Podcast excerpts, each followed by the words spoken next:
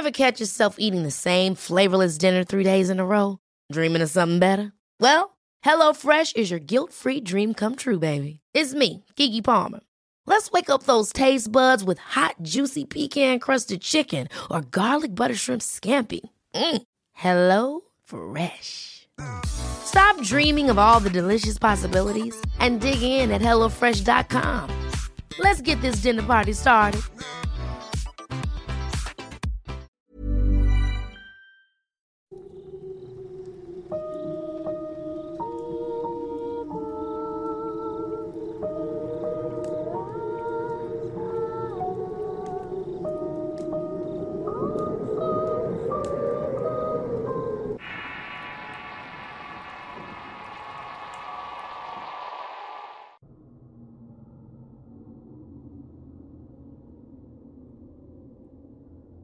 Los estudiosos del tema paranormal, principalmente aquellos que de algún modo siguen corrientes religiosas enfocadas en el cristianismo, así como otras creencias monoteístas, tienen una postura en cuanto a lo que es el tema esotérico, el cual consideran prohibido y condenan diversos actos que entran en este mundo, como son la práctica de la Ouija, el espiritismo, la adivinación o la hechicería de diversos tipos, sin importar el color. La razón principal por la que se le tiene un rechazo general es la posesión y la atracción de fuerzas malignas que pueden afectar no solamente la vida y el espíritu de una persona, sino robar el alma, la cual eh, consideran le pertenece a Dios, y es a través de estos actos considerados profanos que las posesiones se pueden dar, y cuando se tiene la certeza de que existe este padecimiento, son los exorcistas quienes entran en la escena para, a través de las oraciones y creencia en Dios, es que pueden de algún modo erradicar las fuerzas oscuras que, y en consecuencia de haber caminado por estos senderos de oscuridad y el esoterismo, son expulsadas del cuerpo de algún afectado. Soy Eduardo Leñán, escritor de horror, y este es el Horrorcast de Relatos de Horror. Antes de seguir, suscríbete al canal y activa las alertas. Continuamos. Los expertos en el tema de la posesión y los exorcismos coinciden en que existen seis principales causas por las que se puede producir o desencadenar una posesión demoníaca. La primera y la más obvia es precisamente la participación en ritos de índole satánico. El estar cerca de las fuerzas obscuras e invocar al adversario puede quizá no atraer la comunicación directa con esta entidad, pero sí desencadenar y abrir portales energéticos para que diversas entidades puedan tomar el control y la conciencia de las personas, provocarse daños a sí mismo o a los demás. La segunda razón, y quizá una de las más extrañas, es la promesa de un hijo por parte de sus padres a una entidad demoníaca. Esta razón quizá no sea tan común al menos en conocimiento, pero en la práctica, personalmente he sabido de algunos casos que las personas encomiendan al diablo a sus hijos cuando nacen al igual que otras personas se encomiendan a figuras divinas y santas para la curación de algún mal, o en agradecimiento por haberlos tenido. De igual forma lo hacen con un demonio. Al ser un vehículo ideal, es muy probable que las entidades demoníacas tomen como vaina a este menor y actuar de diversas maneras. Aunque suene un poco descabellado, en la realidad sucede con mucha frecuencia. Otra tercera razón obvia es un pacto. El famoso pacto con el diablo para rendirle culto y mostrarle una fe incondicional a cambio de bienes o profundos deseos. Es algo tan común en nuestros días que muchas veces las personas son agobiadas y poseídas por espíritus demoníacos sin que se den cuenta. Es hasta el momento de enfrentar diversas situaciones desafortunadas y de mucha mala suerte que es cuando verdaderamente se dan cuenta que su posesión va más allá de una simple racha de eventos desafortunados. La cuarta razón son directamente los maleficios producto de la brujería. Muchas veces hemos escuchado en este canal historias y colaboraciones de un servidor en donde cuento historias de cómo todo sale mal a partir de un hecho de brujería que busca el daño o la consecución de algún deseo egoísta y ruin. Las consecuencias de obrar mal a veces pueden dar ciertos frutos, pero otras, y en la mayoría de los casos, solo atraen maldad y ésta tiende a anidar en los corazones de aquellos que producen los males y peor aún, la gente que los rodea. Con el punto anterior va muy relacionado la quinta razón, que son las prácticas de llamamiento de espíritus a través de diversos oráculos como la Ouija o las cartas, los medios de adivinación que implican la manipulación de espíritus pueden ser algo engañoso y si no se tiene el entrenamiento adecuado para controlar ciertas fuerzas y comunicarse con estas, es muy posible que todo salga mal y como consecuencia vas a tener un problema de espíritus infestando no solamente tus posesiones, tus mascotas, a ti mismo o incluso los familiares que viven contigo. La sexta y última razón, y no menos importante, es renegar contra Dios. La blasfemia, el negar, la soberbia y en general el repudio a las figuras santas y divinas. Es mostrar cierta fe al maligno y por ende es muy posible que te escuche y anide en tu corazón de diversas maneras. Al consumir tu espíritu y tu alma luego de entregarle tu obediencia y tu fe al diablo, es posible que ya no tengas salvación, o quizás sí, pero no como tú te imaginas. De cualquier forma, el pensar que el diablo puede ser la solución a todos tus problemas puede que sea un acierto, pero a la vez puede que te equivoques y te traiga como consecuencia el peor de los malestares. En todo, tiene que haber un equilibrio siempre. Con lo anterior se desprende una práctica que, y a pesar de lo que se pudiera pensar, es muy común realizarla en ciertos círculos. Sobre todo católicos y cristianos, aunque no está limitado a la religión dominante, pues todas las creencias tienen un proceso de exorcismo que puede ser desde un simple sello de invocación-expulsión hasta la utilización de diversas figuras, en donde se centra la fe del ejecutante y obtener la fuerza para expulsar las entidades obscuras que pudieran apoderarse del entendimiento y el espíritu de una persona. Las más conocidas son sin duda las prácticas que la Iglesia Católica nos ha presentado, y que son, obviamente, las más conocidas. Los ritos pueden variar, desde simples invitaciones y cédulas de diversos santos colocadas en lugares estratégicos dentro del hogar o en las mismas personas para que puedan funcionar como oraciones, y sellos, hasta ceremonias que pueden incluir ritos, bailes y rezos en que el exorcista puede entrar en un trance donde su espíritu se eleva y asciende a pedir a los espíritus maestros que ayuden a expulsar al ente maligno. En todos los exorcismos el común son las oraciones que se repiten hasta lograr cierto efecto. De igual forma el exorcista se apoya con diversos elementos que pueden ayudar a expulsar a los demonios. Lo más común son las sales consagradas, el agua bendita, además de diversos objetos sacros que pueden ayudar a santificar el ambiente y a las personas poseídas. El cristianismo considera como una posesión demoníaca que se cree es provocada directamente por el diablo y sus huestes, y se entra en una pelea espiritual por el alma de la víctima. La Iglesia Católica tiene su propio ritual romano, el cual es un rito de exorcismo aún utilizado en estos días.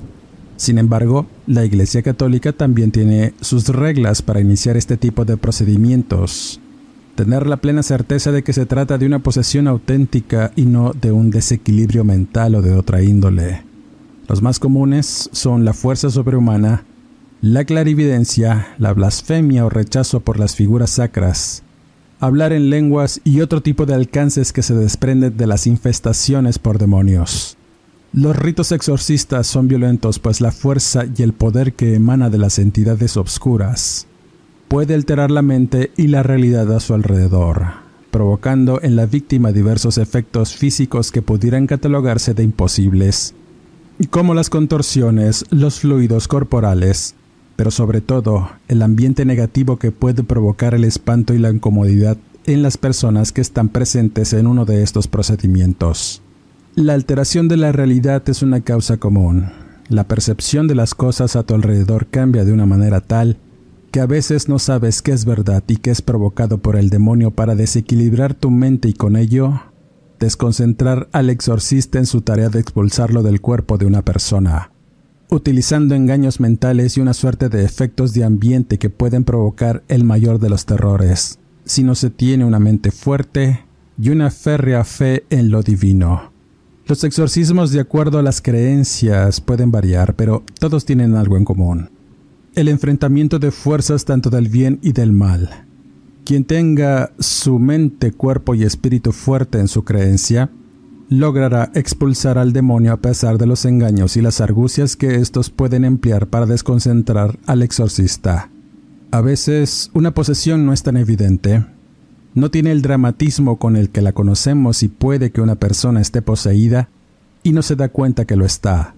Pero en el momento que rechaza todo lo divino, blasfema y violenta su cuerpo o el de los demás, puede ser una pequeña señal de que su espíritu ya le pertenece al demonio y su vida tendrá un cambio, que por lo general no es positivo y en ese momento es conveniente buscar la ayuda de una persona que tenga el conocimiento y la habilidad para expulsar demonios. Por supuesto, la última opinión la tienen todos ustedes. ¿Tú qué piensas? ¿La posesión y el exorcismo son prácticas reales? ¿Has presenciado alguna posesión, algún exorcismo? ¿Tienes la certeza de que llevas algún demonio dentro de ti, te molesta y te provoca además consecuencias nefastas en tu vida? Y si es así, ¿has pensado en buscar ayuda? Déjame saber tu opinión en la caja de comentarios de este video. Continuamos. Finalmente, y en el relato relacionado, les contaré una experiencia compartida por una antigua amistad, la cual me contó sobre un evento tan horrible como extraño que afectó a su familia y aún en estos tiempos lo sigue haciendo con su vida. Los alcances de hacer ciertas cosas sin saber sus consecuencias puede llevarte a experimentar una serie de eventos sobrenaturales y trágicos que, y a pesar de imaginar que no son posibles, ocurren con frecuencia. Es la incredulidad y el escepticismo que, mezclado con desesperación y vergüenza, es lo que de cierta forma hace que niegues el hecho de enfrentar un evento paranormal y no es algo interesante es algo que destruye no solo tu vida, sino tu mente y espíritu. Como siempre, la veracidad de las palabras contenidas en este relato queda en su apreciable y atinado criterio. Esta historia comienza con Karina, una mujer joven que se dedica a la contaduría en una empresa transnacional. Su historia familiar es como la de cualquier otra persona común. Su padre, trabajador de paraestatal que heredó su plaza a su hermano mayor al jubilarse, de madre docente y otro hermano más, su estudiante universitario de una carrera de química. Su vida era próspera y se había independizado del seno familiar hace algún tiempo, adquiriendo un departamento propio y apoyaba a su hermano en sus estudios por lo que tenía una buena relación con él en casi todo. Su madre había sido maestra durante casi 30 años y daba clases a nivel secundaria. Como toda familia apegada a las tradiciones, seguían la religión católica y no había un domingo en que no asistieran juntos a la misa nocturna. Así habían sido inculcados los muchachos y siendo adultos siguieron la costumbre de sus padres, aunque no tenían apego en la religión. El hermano mayor no vivía en la misma ciudad pues había pedido su cambio a una refinería en el sur del país, donde tenía un buen nivel y solamente visitaba a sus familiares en Navidad y Año Nuevo. El joven estudiante era promedio y poco problemático, así que su padre jubilado se dedicaba a pasar el día mirando televisión o juntándose con sus amigos jubilados para conversar y beber hasta entrada la tarde, momento en que regresaba a su hogar en tanto la señora de igual forma preparaba la cena para su esposo y su hijo cuando llegaba de trabajar. Karina vivía en soledad. Se había acostumbrado a ese modo pues aprendió a disfrutar de su propia compañía. No había tenido parejas sentimentales sólidas y por el momento no deseaba involucrarse con alguien hasta que conoció al ingeniero Carlos. Su avasalladora presencia y porte, que fue una delicia para sus sentidos, le provocó muchos deseos que cambiaron su forma de ver las cosas. Él era el hombre ideal, el que siempre había soñado tener, inteligente, caballero, buen mozo y con un futuro prometedor que auguraba éxito y una buena vida a su lado pero al descubrir que el hombre tenía una esposa y dos hijos, la decepción y la mesura la hicieron mirar hacia otro lado. Pero su presencia era magnética, y el hombre no tenía decoro o lealtad al saberse atractivo para las damas. Usando sus encantos para deslumbrar a Karina y en poco tiempo, ya estaba teniendo una relación extramarital que comenzaba temprano y terminaba muy tarde. En el momento que el ingeniero se despedía de ella, y salía corriendo de su departamento a su casa donde su esposa ya lo esperaba. Así duraron varios meses hasta que surgió la oportunidad de tener un viaje juntos a una playa paradisiaca. Fueron días de ensueño para Karina y los disfrutó al máximo a pesar de tener el fantasma y las llamadas continuas de la mujer del ingeniero Carlos. Las mentiras creativas del hombre a veces hacían un pequeño cargo de conciencia que terminaba por desaparecer en la piel y las sábanas del hotel de lujo en donde se hospedaron. Al término de la aventura y regresar a la realidad, fue el comienzo del verdadero infierno. A partir de su amaciato con el ingeniero, se mudó de casa a una que le pertenecía al hombre en un fraccionamiento privado, en donde daban rienda suelta a su desmedida pasión. El lujoso lugar contaba con todas las comodidades para que la pareja estuviera lo más cómodo posible y que el ingeniero pudiera visitar a su amante a determinada hora diariamente. Karina se había acostumbrado a esa vida sin carencias y a pesar de que Carlos le propuso dejar de trabajar en la oficina para evitar ser objeto de chismes y rumores, la mujer no quiso dejar de trabajar, manteniéndose siempre activa. Ella vivía cómodamente en esa casa, y había adoptado una mascota para hacerse compañía, un perro pequeño maltés cuyo nombre era Silver, con el cual se dormía y pasaba la mayor parte del tiempo cuando descansaba.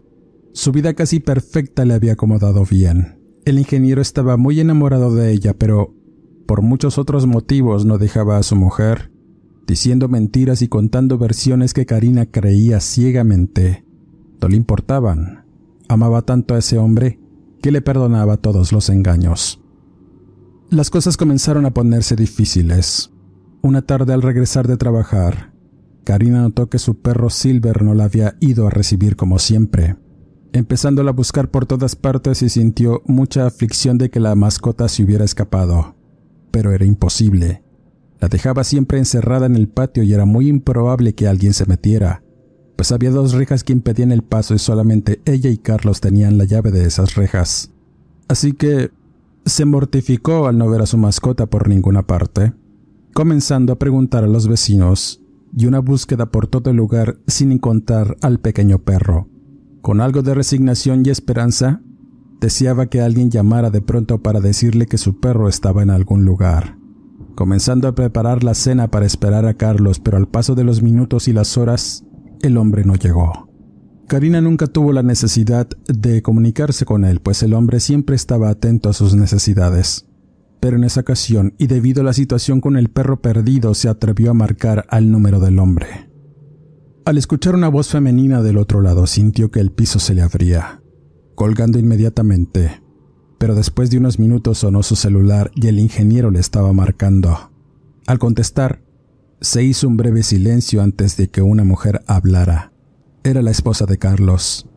Tan solo le advirtió que no iba a poder estar en paz y que a partir de ese momento debía cuidarse todo el tiempo, pues la traición de su marido y la suya no iba a quedar impune. Y antes de colgar, la señora la amenazó. Este engaño te va a costar muy caro, mucho sufrimiento. No sabes con quién te has metido y no sabes realmente lo que te espera. Dicho esto, la mujer colgó, dejando a Karina con un manojo de nervios pensando una y mil cosas, imaginando lo peor.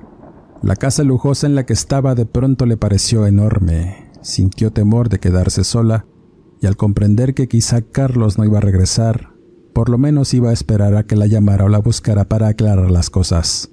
Quizá le habían descubierto algún mensaje, una llamada o alguna evidencia que descubrió su aventura con el hombre, Siempre había sido muy cuidadoso en ese aspecto y ella solamente se dejaba llevar. Pero ahora, el destino los había alcanzado y lo primero que hizo fue preparar una maleta y regresar a casa de sus padres algo afligida. Sin realmente explicarles qué había pasado, sentía vergüenza.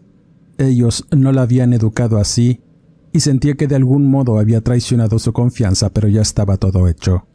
Debía continuar con su vida y esperar a que su amante la buscara, dándole cierto tiempo para hacerlo, pues ella también necesitaba respuestas, y conforme pasaron los días, el hombre no se presentó hasta una tarde. Karina estaba en la casa de sus padres, agobiada por toda la situación que estaba ocurriendo y de pronto suena el celular. Era el ingeniero Carlos. Rápidamente tomó la llamada y empezó a hablar, preguntando afligida y deseando ver al hombre. El tipo únicamente y con la voz entrecortada le dice que la vería en la casa del fraccionamiento por la tarde y eso fue todo. Al colgar, la mujer se quedó con mucha zozobra y contando los minutos para que llegara el momento de ver a su amante. Y ese momento llegó. La mujer arribó temprano a la casa y en el interior todo estaba como lo había dejado. Pero había algo más. Algo que le llamó la atención. Era el ambiente frío y denso que se podía apreciar. Momentos después de que llegara, el ingeniero abrió la puerta y lejos de ser un momento de felicidad, fue de extrañeza. El hombre había adelgazado demasiado, de ese cuerpo atlético y bien cuidado no quedaba nada más que delgadez y una piel amarillenta y marchita que denotaba enfermedad e insomnio, pues negras ojeras se marcaban debajo de sus ojos abultados y la voz y la voz atronadora y autoritaria con que lo había conocido se había transformado en una susurrante y ronca. Con mucho esfuerzo al hablar, y el olor que despedía no era de loción masculina cara, era de sudor agrio y grasa vieja que castigó el olfato de Karina, la cual no evitó llevar su mano a la nariz y rostro ante la sensación de náuseas que le provocó ver al hombre de esa forma. Antes de que pudiera preguntar, Carlos mencionó que ya no debían verse más. Su esposa se había enterado y no quería que todo fuera aún peor de lo que ya estaba. La mujer lo tenía dominado de muchas formas y le dijo que mejor huyera lo más lejos posible de su plan de vengarse, pues la quería ver sufrir. Y al querer darle un beso de despedida a Karina, ésta lo rechazó. La pasión que había sentido semanas atrás por el hombre cambió por uno de desprecio y coraje de verlo de esa forma. Tan solo le entregó las llaves de la casa y regresó rápidamente con sus padres. Esa fue la última vez que vio al ingeniero Carlos. Los recuerdos y los momentos felices que pasó a su lado quedaron ahí precisamente, en esa casa donde lo dejó mirándola con desdén mientras se marchaba. Todo se había terminado muy rápido, pero la vida tenía que continuar. Cambiando de trabajo y mudándose nuevamente a la casa de sus padres al no querer estar sola, ya merced de lo que consideraba una mujer peligrosa, por los celos que había despertado por su traición, y entonces empezaron a ocurrir una serie de eventos trágicos que solo afectaron a su familia. El primero de ellos lo sufriría su hermano mayor. La noticia de un trágico accidente de carretera donde perdió la vida provocó sorpresa y mucha aflicción en su padre, el cual cayó en una profunda depresión misma que fue en aumento al paso de los días. Pero además de eso, comenzaron a ocurrir ciertas cosas extrañas en la casa. Una de estas fue una plaga de cucarachas y moscas que invadieron cada rincón de diversas maneras. Los pequeños insectos salían de lugares insospechados y las moscas incluso no los dejaban comer, provocándoles infecciones en la piel que fueron difíciles de quitar. A pesar de fumigar, las alimañas inundaron todo. Enloquecidas y voraces todo el tiempo, no había noche en que Karina y sus familiares no despertaran ante la invasión de sus camas y habitaciones por estos insectos. De la misma forma, y quizá por esa situación de los insectos es que la mente de todos comenzó a cambiar. Las actitudes y la forma de hablarse se convirtió en un martirio. El padre de Karina fue el más afectado por la maldad que de pronto se instaló en la casa y nadie se dio cuenta. La mente del señor se desquebrajó aún más y lo peor sucedió una noche en que los gritos de terror y aflicción de su mujer despertaron a Karina y su hermano los cuales acudieron a auxiliar a su madre y al entrar en la habitación, notaron que el hombre se convulsionaba. Estaba en el piso, desesperado, manoteando, mientras la señora intentaba calmarlo y hacer que respirara, pues tenía las manos en el cuello. Señal de que algo estaba obstruyendo su garganta e impidiéndole jalar aire. El momento demencial que estaba ocurriendo provocó una desesperación horrible en todos al intentar ayudarlo. Hasta que, y en un momento crítico empieza a toser con desesperación y expulsa unos diminutos huevecillos negros que anegaron el piso con su saliva y jugos gástricos.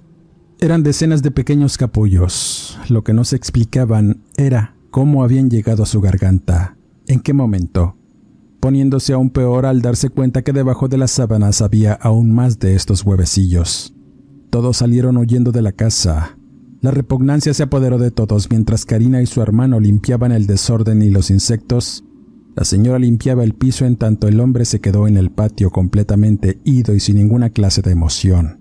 Al poco rato, y al terminar de limpiar lo que pudieron, salieron a buscarlo y con desagradable sorpresa se dieron cuenta que el hombre se había ahorcado con el cable de una lavadora. Lo había colgado en un tubo de tendedero y solamente dobló las piernas para ahogarse, sin hacer nada más. Fue un momento difícil. La pérdida de los hombres cabeza de familia era demasiado para todos y se pondría aún peor. Durante el funeral de cuerpo presente, al despedirse del hombre con el ataúd abierto, la señora pegó un grito de espanto al notar cómo debajo de la cabeza de su esposo salían decenas de pequeños insectos negros que invadieron el cuerpo inerte. Nadie daba crédito a la dantesca y horrible escena de ver aquella situación tan extraña, teniendo que enterrar el cuerpo de inmediato y a petición de Karina, de ya no profanar el cuerpo de su padre. Al regreso del funeral, todos estaban devastados por la horrible situación, Karina resignada solo se sentó en una banca de jardín y miró cómo las hormigas se le subían a las piernas sintiendo un odio profundo por los insectos. Empezó a rociar veneno en los nidos que se habían formado alrededor de un árbol que se había secado. Era un frondoso aguacate que con el paso de los días fue perdiendo sus hojas y vida, hasta quedar un tronco seco y lleno de bichos que carcomían el tronco. Pero había algo más. La tierra removida en la raíz de lo que quedaba del aguacate se llenó de hormigas frenéticas que intentaban escapar de la acción del veneno y al poco rato toda esa parte del árbol quedó cubierta de miles de insectos muertos. La masa rojiza que quedó fue impactante para Karina y le suplicó a su hermano que limpiara todo aquel desastre. Pero el joven hizo caso omiso y su carácter de por sí rebelde aumentó por la pérdida de su padre por lo que decidió salirse de su casa a juntarse con sus amigos de la cuadra, mientras las mujeres intentaban descansar. En este punto de la historia, los eventos sobrenaturales ocurren con mayor frecuencia. Iba amaneciendo cuando el joven regresó con sus amigos para seguir bebiendo en el patio y en cierto momento empezaron a escuchar los tenues ladridos de un perro. Al enfocar mejor y escuchar con atención, se dieron cuenta que además se ponían a escuchar gemidos lastimeros de un can, que parecía herido y en instantes, uno de los jóvenes ebrios señala algo en el fondo del patio. Se levantó de su asiento diciéndole a los demás que vio pasar precisamente un pequeño perro. Su sombra y sus gemidos eran inconfundibles, pero para el joven hermano de Karina eso era improbable por la barda alta del patio. Se acercaron a investigar de cerca, encontrando el tronco seco y la masa rojiza de hormigas muertas que apestaba a veneno e insecto. Pero además, notaron algo extraño en la tierra removida de los nidos que habían sido destruidos por Karina. Resaltaba un pedazo de plástico negro que resultó ser de una bolsa enterrada, la cual sacaron de la tierra y al abrirla, los vapores pestilentes de un cadáver de perro en descomposición los hizo sentir náuseas y pavor. Eran precisamente los restos de un perro lo que quedaba dentro de aquella bolsa. Sus huesos cubiertos de un caldo putrefacto se mezclaban con el pelambre que otrora fue blanco y brillante. Además, resaltaba de entre toda aquella asquerosidad un collar que tenía una placa.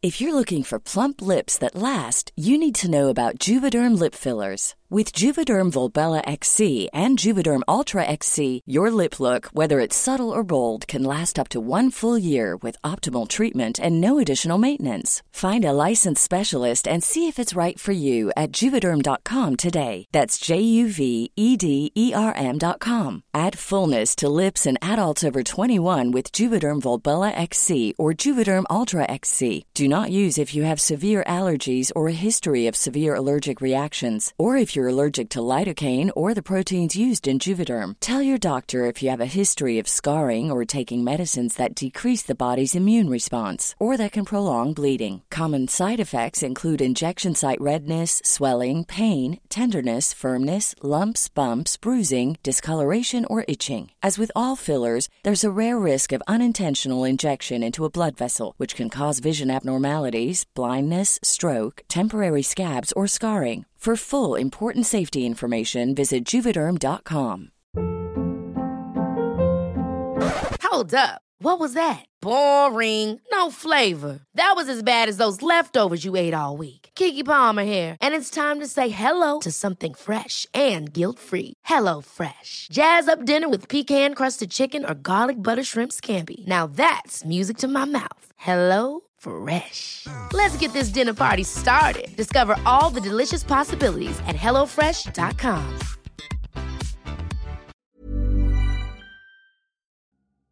La primavera está aquí, así que es el mejor momento para sacar lo viejo de la rutina y vivir nuevas experiencias, entre ellas nuestros estrenos de terror y hasta una nueva manera de obtener dinero con tus compras gracias a iBota.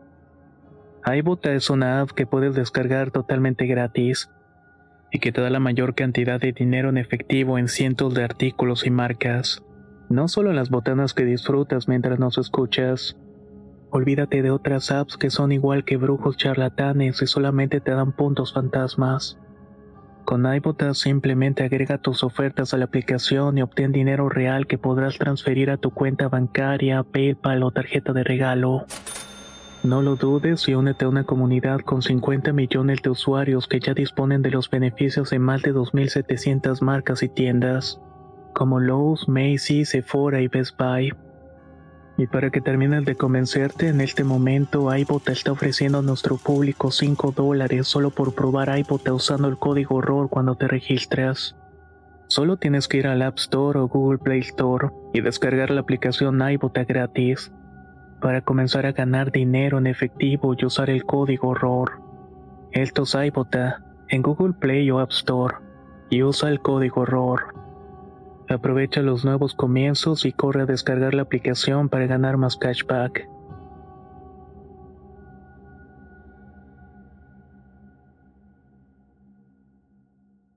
En donde se leían apenas unas letras. Silver. Para Karina fue un momento de gran sufrimiento. Su mejor amigo, quien la acompañó en los últimos momentos de felicidad que tuvo junto a Carlos, había sido sacrificado de forma atroz. El espíritu de la joven y su mente comenzaron a quebrarse y nada más le importó. Solo enterrar lo que quedaba de su mascota en un lugar lejos de los insectos. La labor de colocar lo que quedaba en un costal lo hizo su hermano y un amigo, los cuales se dieron cuenta de algo más, algo que le daba un sentido macabro y sobrenatural a todo lo que estaba ocurriendo dentro de la casa y eran distintos objetos extraños al interior de la bolsa donde estaba el cadáver del perro. Eran fotografías de la familia, papeles escritos con las peores maldiciones, sales, carbones y una figura esotérica horrible que emulaba a algo siniestro y monstruoso. La violencia que despedía la figura hizo estremecer a todos al darse cuenta que se trataba de algo projeril. Algún tipo de magia negra, según decía la señora madre de Karina. Ella creía en esas cuestiones, pero los jóvenes no se inclinaban a creer en esas cosas, pero dadas las circunstancias no sabían qué pensar. Tan solo le hicieron caso a su madre en cuanto les dijo que tiraran todo lo más lejos posible, mientras buscaba ayuda en su iglesia católica. Los jóvenes fueron a arrojar la bolsa en un solar baldío muy lejos de casa y al regresar, Karina notó que su hermano sonreía con gracia por toda la situación que estaba pasando. Las respuestas y el comportamiento despreocupado ante todos los problemas y la muerte de su padre le molestó a la mujer, pensando que era su forma de evadir las cosas. Y al llegar a la casa su madre ya estaba con el párroco de la iglesia bendiciéndola y dando unas oraciones mientras regaba agua bendita por todos los rincones, dándole además unas cláusulas santorales para colocarlas en puertas y ventanas. Ese mínimo guiño de santidad en la casa hicieron que las cosas se pusieran aún más siniestras. No se sintió ninguna calma después de la bendición del Padre, por el contrario, la pesadez dentro del hogar fue tan evidente que las mujeres comenzaron a sentir cómo su cuerpo pesaba de una manera increíble.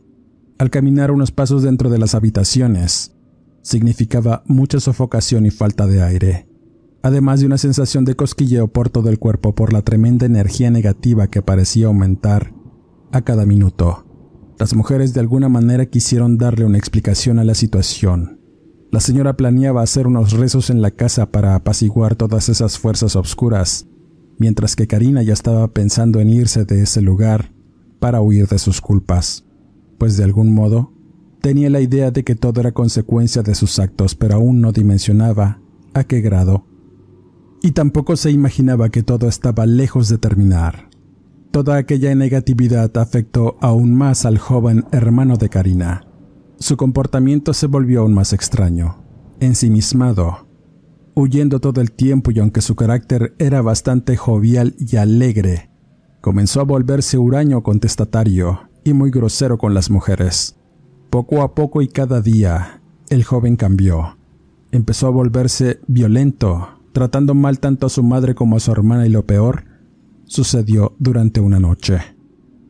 Karina dormía. La estaba pasando mal por tantas cosas que había en su vida en ese momento. Había perdido el trabajo. Se encontraba sin dinero y las enfermedades en su cuerpo comenzaban a minar su mente y espíritu. No veía la salida y en su mente giraba la palabra brujería una y otra vez, pero sobre todo en la mujer de su antiguo amante, de la cual pensaba que de ahí provenía todo ese mal que estaba sufriendo su familia y mientras trataba de dormir, sintió un breve toque en su pierna. Fue un agarre bastante obsceno que la hizo despertar y levantarse. Con sorpresa y pavor vio que su hermano estaba parado frente a su cama con la mirada perdida y un gesto de lujuria que la hizo reclamarle, preguntarle sobre su conducta y lo único que recibió fue una bofetada que la mandó al suelo y de inmediato el joven intentó ultrajarla. Los gritos y la lucha que se hizo en ese momento despertaron a la señora. Entre ambas mujeres lograron someter al joven, pero ya estaba fuera de sí, poseído por una fuerza notable y una actitud bastante violenta que las hizo pedir ayuda a los vecinos, los cuales entraron y lograron someterlo para después dejarlo acostado en su cama. Los gritos desgarradores que salían de su garganta eran bastante notables y su rostro había cambiado. Lejos de ser un joven, se notaba una mueca de violencia e ira que estremecía apenas lo mirabas. Las señoras que estaban allí acompañando a su vecina le dijeron que quizá el joven estaba endiablado, que posiblemente había algo en la casa que lo había poseído, y es que cualquiera que entrara en ese lugar notaba de inmediato que algo andaba mal. La fuerza oscura tan tremenda que anidaba en todos los rincones de la casa hacía a la gente huir despavorida. Le recomendaron nuevamente llamar al padre, así que unos hombres fueron por él y al regresar, apenas entró para bendecir la casa y las luces comenzaron a parpadear. Entre rezos y agua bendita se trasladó hacia el cuarto donde miró al joven retorciéndose de una manera horrible y diciendo groserías. Además de blasfemias en contra de Dios y los santos, tenía una mirada horrible y retadora. El padre al verlo le dijo a la madre que quizá necesitaba ayuda médica y psiquiátrica. Ciertamente estaba afectado de sus facultades mentales y no había otra cosa que lo hiciera pensar que se tratara de algún tipo de posesión, a pesar de las evidencias frente a él. Tenía que notificar a sus superiores y hacer una investigación, pero la mujer le dijo que por lo menos rezara y bendijera la casa para tratar de aminorar la pesadez y al hacerlo, todas las personas que estaban dentro de la misma fueron testigos de que todas esas cláusulas que habían pegado en puertas y ventanas comenzaron a quemarse. Fue un espectáculo notable. De pronto aquellos pedazos de papel impreso con santos y rezos empezaron a sacar chispas que las hicieron encenderse ante la mirada incrédula de todos. Percibiendo golpes que hacían retumbar las paredes y los gritos del joven hicieron a todos hincarse espantados por la presencia del diablo. El sacerdote de igual forma tuvo que salir huyendo del lugar. No daba crédito. Jamás había estado ante el mal directamente y eso lo asustó.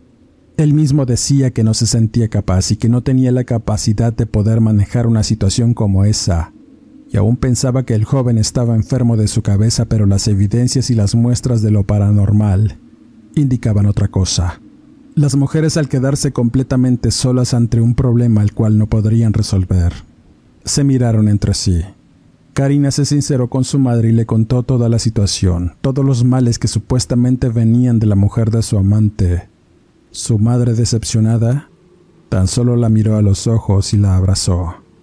Karina se sintió un poco mejor. Empezaron a buscar ayuda no en la religión, no en creencias religiosas u otras. Una vecina les recomendó a una mujer que atendía ese tipo de males y que vivía en una colonia al norte de la ciudad. Al irla a buscar, se dieron cuenta que vivía en la opulencia. Su casa lujosa y diversas cosas en la entrada les hicieron pensar que quizá se habían equivocado, pero al entrevistarse con la mujer, se dieron cuenta que tenía muchos conocimientos esotéricos que quizá podrían ayudar al joven.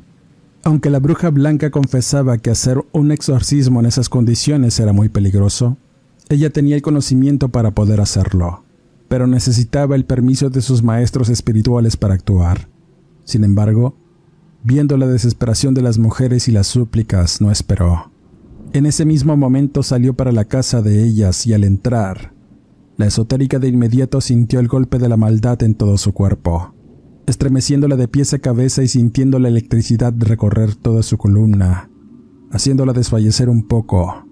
La sofocación que sintió la hizo levantarse pesadamente y un gesto de arrepentimiento en su rostro se asomó. Lo único que les dijo a las mujeres es que no iba a poder con eso, que todo aquello la superaba, pero de todos modos pidió ver al muchacho. Al entrar en la habitación se dieron cuenta que estaba dormido.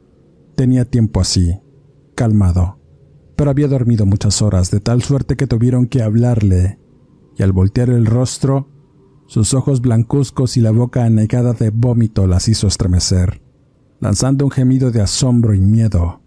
Esotérica de inmediato se inclina ante él y empieza a frotarle aceites aromáticos en el rostro, la frente y el cuerpo. Eso provocó algo. Activó una fuerza oscura que comenzó a cimbrar las paredes y los vidrios de las ventanas. El joven recuperó la vista con unos ojos más agresivos y miró a la esotérica, mientras la sujetaba del rostro le decía que no tenía permitido estar ahí. La voz del joven había cambiado. Era ronca y profunda, escalofriante de muchas maneras. La esotérica sin escucharlo quiso retar a su suerte realizando un exorcismo ahí mismo. El procedimiento era complejo, necesitaba de varios elementos y una férrea creencia en lo místico, y la consulta a sus maestros ascendidos para saber cuál era el nombre del demonio o el espíritu invasor. Pero y a pesar de todos sus intentos, lo único que provocó fue que las cosas se pusieran aún más violentas. Se inició una lucha frenética de fuerzas etéreas. La pelea espiritual que se dio en ese lugar fue tan tremenda que en cierto momento el joven se queda dormido completamente, pero la señora madre de Karina empezó a convulsionarse de pie, alzando sus brazos y sus manos caídas para moverse violentamente volteando la cabeza para todos lados y abriendo la boca con la lengua salida intentando decir algo. Karina estaba asustada, pero antes de que pudiera ayudarle a la mujer, le dijo, No la toques. El espíritu del muerto que le impusieron está dentro de ella. Si la tocas se te puede pasar a ti. La esotérica de inmediato coloca una sábana alrededor de la mujer y la traslada hacia la sala de la casa donde la atendió. Acostándola en el mueble y colocando sus manos sobre la frente comenzó a hacerle rezos mientras Karina hacía lo propio. Pero lo que nunca esperaron fue ver al joven aparecer de pronto con un cuchillo de cocina, asestándole varios golpes de cuchillo a su madre y los cortes que le hizo provocaron sangrado y eventualmente la muerte. Mientras las mujeres intentaban someterlo, las cuchilladas que lanzaba impidieron que eso sucediera, y ante su mirada incrédula, el joven simplemente salió huyendo de la casa corriendo y gritando como un loco. Por suerte unos vecinos que estaban en una tienda lograron someterlo, pero el joven estaba muy mal. El exorcismo no había funcionado. Por el contrario, habían quebrado más su mente y su espíritu y ahora estaba perdido completamente. El hecho de sangre tuvo notoriedad. El joven fue encarcelado por el homicidio de su propia madre, estando todo el tiempo consciente. Karina fue atendida de una herida en el brazo sin poder creer tantas desgracias que tuvieron que pasar, aún sintiendo culpa y pensando que era su responsabilidad. Esta historia termina mientras está en el consultorio de la esotérica con la cual hizo una gran amistad. Con el tiempo y varias curaciones espirituales logró recuperar un poco su vida. Pero mientras lo hacía y mientras estaba bebiendo un poco de té con su amiga la esotérica, leyó una nota en un diario local. Un hombre había perdido la vida al incendiarse su casa. Se trataba ni más ni menos que del ingeniero Carlos. En un arranque de locura le prendió fuego la casa con él adentro. Al hombre le habían sobrevivido su esposa y un par de hijos de los cuales no se tenían noticias. Karina tan solo se quedó pensativa y meditando en todos los alcances de aquella mujer. Al cierre de esta historia, y platicando un poco con mi amiga Karina, ella está segura que aún siguen tratando de dañarla, pero de igual forma busca protegerse de la brujería con distintos exorcismos realizados por su amiga la esotérica. Sin embargo, aún sigue despertando, asustada por las noches. Con esta historia cierro este podcast. Quisiera mandar saludos y agradecimientos a todos los que amablemente me escuchan y me siguen puntualmente cada lunes en el canal de Relatos de Horror. Dale like, comparte, comenta, suscríbete al canal y activa las alertas. Soy Eduardo Liñán, escritor de horror. No me despido y nos escuchamos en el siguiente podcast.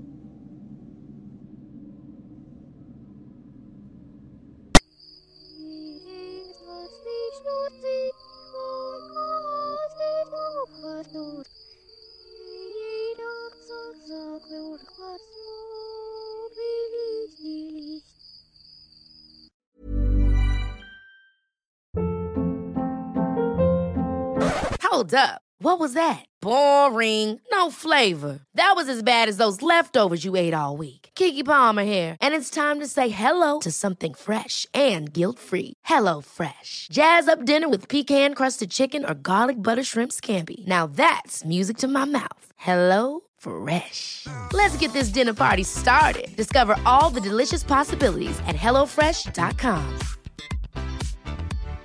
If you're looking for plump lips that last, you need to know about Juvederm lip fillers. With Juvederm Volbella XC and Juvederm Ultra XC, your lip look, whether it's subtle or bold, can last up to one full year with optimal treatment and no additional maintenance. Find a licensed specialist and see if it's right for you at juvederm.com today. That's J U V E D E R M.com. Add fullness to lips in adults over 21 with Juvederm Volbella XC or Juvederm Ultra XC. Do not use if you have severe allergies or a history of severe allergic reactions, or if you're allergic to lidocaine or the proteins used in Juvederm. Tell your doctor if you have a history of scarring or taking medicines that decrease the body's immune response or that can prolong bleeding. Common side effects include injection site redness, swelling, pain, tenderness, firmness, lumps, bumps, bruising, discoloration, or itching. As with all fillers, there's a rare risk of unintentional injection into a blood vessel, which can cause vision abnormalities, blindness, stroke, temporary scabs, or scarring.